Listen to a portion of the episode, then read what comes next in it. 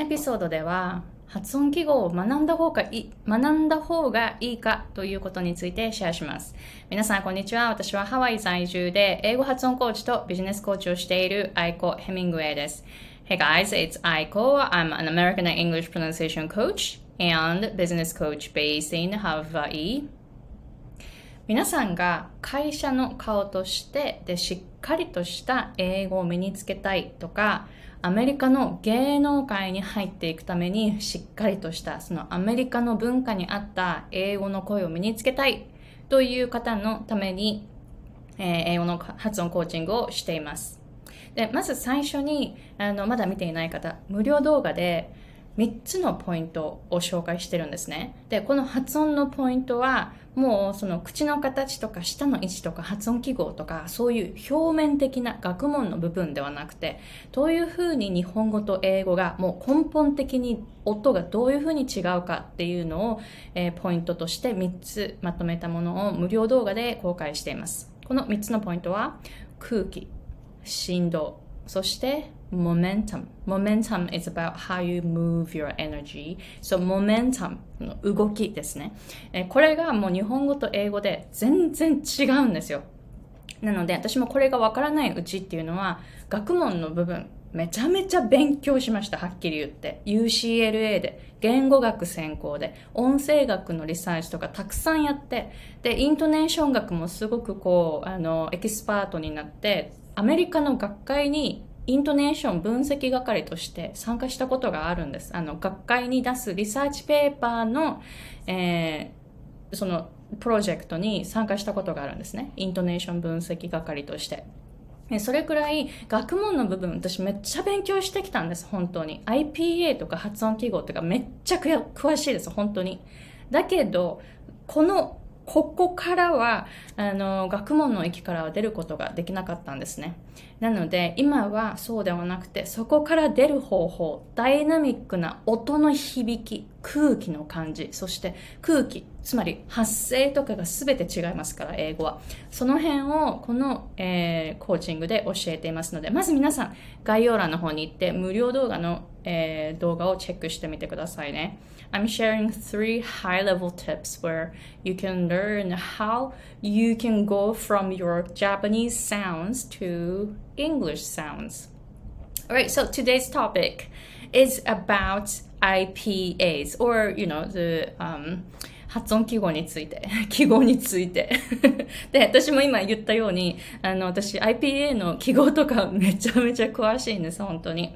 えー、で、あの、発音記号って学んだ方がいいかっていうことなんですけれども、あの、英語の発音記号、その英語だけじゃないですよ。発音記号って、なんかね、統一されてないんですよ。その IPA っていうのはありますよ。で、例えば、あの、発音コーチの方が IP で、IPA ではこう書きますっていうふうに書いていても、これ IPA、ほ、ほとんどの方が IPA 使ってないんですよ。これ IPA ではみたいな感じで言っていても、IPA じゃないんですよ。その IPA って正式な、正式な記号ですから、あの、すごくこう、なんて言うんですか、it's really strict, right? It's something very, very, very, very specific because it's international phonetic alphabet, right? だから IPA ってすごくこう、決まってるんですよね。なんかね、すごくこう基準があって、あの、例えばあの、アメリカ英語の R の記号ありますよね。アメリカ英語の R の記号、あれ、小文字の R で書いている方が多くて、それを IPA でっていう風に言ってる方が多いかもしれないんですけど、あの IPA で小文字の R の記号って、これラテン系のその R のトリルの音なんですね。だから、アメリカ英語の R じゃないんです。アメリカ英語じゃなくって、フルフルフル。このトリルの音なんですね。フルフルフル。このトリルのあの R が小文字の R なんです。IPA では。でも多くの方があの英語の発音をこう説明するときに IPA、これ IPA ではこう書きますみたいな感じで R がもし普通の小文字の上向きの普通の小文字の R だったらこれ IPA じゃないんですよ。だって IPA ではこれあのイタリア英語とかその、えー、what is it, what is it? スパニッシュとか、えー、そのラテン語系のその R なんですね。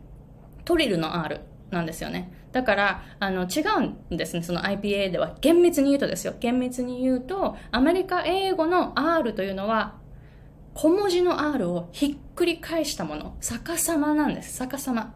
だから、それを使っている場合は、あ、IPA だなって思うんですね。なので、あのー、本当発音記号ってなんかいろんな人がいろんな使い方をするんですね。で、あとはめんどくさいのが辞書によっても全然違う。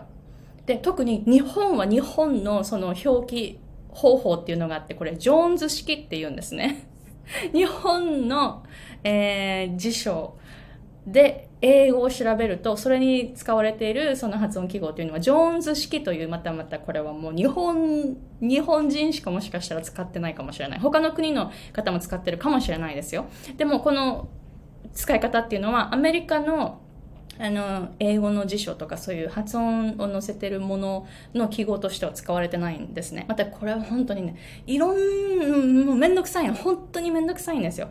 で、だから、あの、発音記号を学ぶっていうのは、ね、本当に、あの、私 IPA をすごくこう、言語学学科でめっちゃ勉強したんですね。音声学のクラスでめちゃめちゃ勉強したんですよ。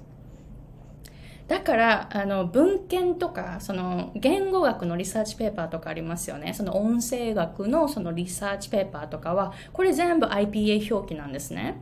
だから、そういうのがすごくこう読めるようになったんです。でも、普通の辞書の発音記号とか見ると、どうやって読むのかわかんないんですね。だって、その辞書によって使い方違うんだから、特に母音の表記とかすんごいなんか、わからない。どの母音？なんかね、手話の、あの、E のあの、ひっくり返ったような、あの、記号あるじゃないですか。手話の、うっていう音は、なんかね、いろんな辞書でも同じような、あの、記号を使ってるんですね。だから読めるけど、でも母音の表記が本当にその辞書によって全然違うんですよね。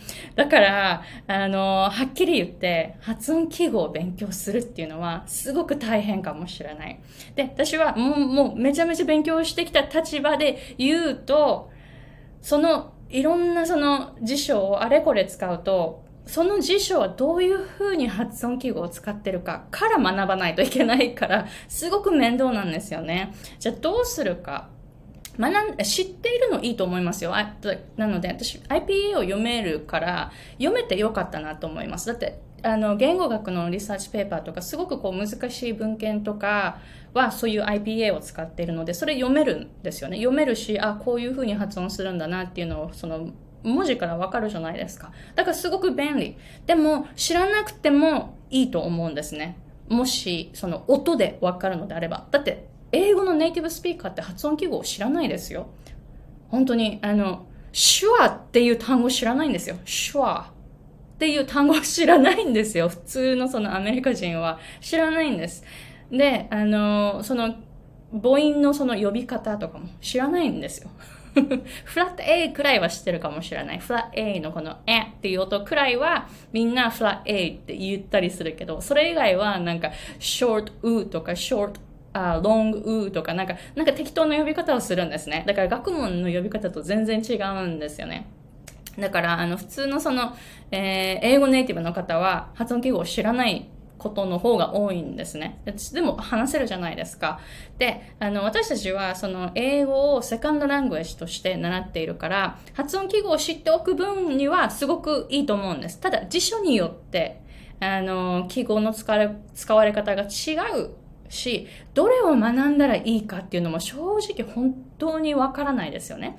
だから私はジョジョーンズ式とかは、あの、どういうふうに使われるかちょっと詳しくはわかんないけど、でも辞書を見ると、なんて書いた、あの、どの記号を使っていて、で、どういうふうに読んだらいいかっていうのがわかるんですよね。だからそれはすごく便利。で、あとは IPA をも、あの、ものすごく勉強してきたから、それも、あの、読めるから、その知識があるから、他の辞書がいろんな使い方をしてるときに、はあ、ちょっとわかんない。っていうことで、音声ピッて聞いて、音声聞いて、あ、ああ、これね、これね、あ、この母音ね、この子音ね、みたいな感じ。特に、あの、子音っていうのは、なんとなく綴りで見てわかるじゃないですか。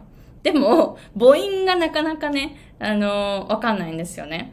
だから、母音の音が肝心だから、その母音の表記が、あの、その辞書によって、なんか表記の仕方が違ったりするから、それがすごく面倒。だからそういう時は音声を聞いて、あ、これこの母音だ、この母音だ、この母音だ、みたいな感じで当てはめていくんですね。でそこに行くには、ちょっとこう、あの、母音の種類をしっかりと練習しておくことっていうのが必要だと思います。で、これを記号を知っていたら便利ですよね。IPA の記号を知っていて、で、その記号と音が一致するくらいまで練習したら、どの辞書を見ても、あの、その読み方がわかんなかったとしても、音声ピッて聞くと、あ、こうだなみたいな。で、さらには、あの辞書って東海岸のあの発音がベースなんですね。え例えば、そうだな、あの、おばさんっていう単語ありますよね。a, n, 違う違う違う、綴りが a-u-n-t。a-u-n-t。これ、あの、西海岸では ant って発音するんですね。だから、アリと一緒の発音。a-n-t、アリの ant。と aunt の ant は本当に同じ発音なんですね。だから私 ant っていう風に発音するんですけれども、東海岸の方、東側の方、私の夫は ant って発音しないで aunt って発音するんですね。で、辞書は大抵は東海岸ベースだから aunt って書いてあるんですよ。あの記号が。でも、でも、地域によってやっぱり発音が違う。母音の音っていうのは特に変わりますからね。母音の音は、あの、例えば、えー、考えるの過去形。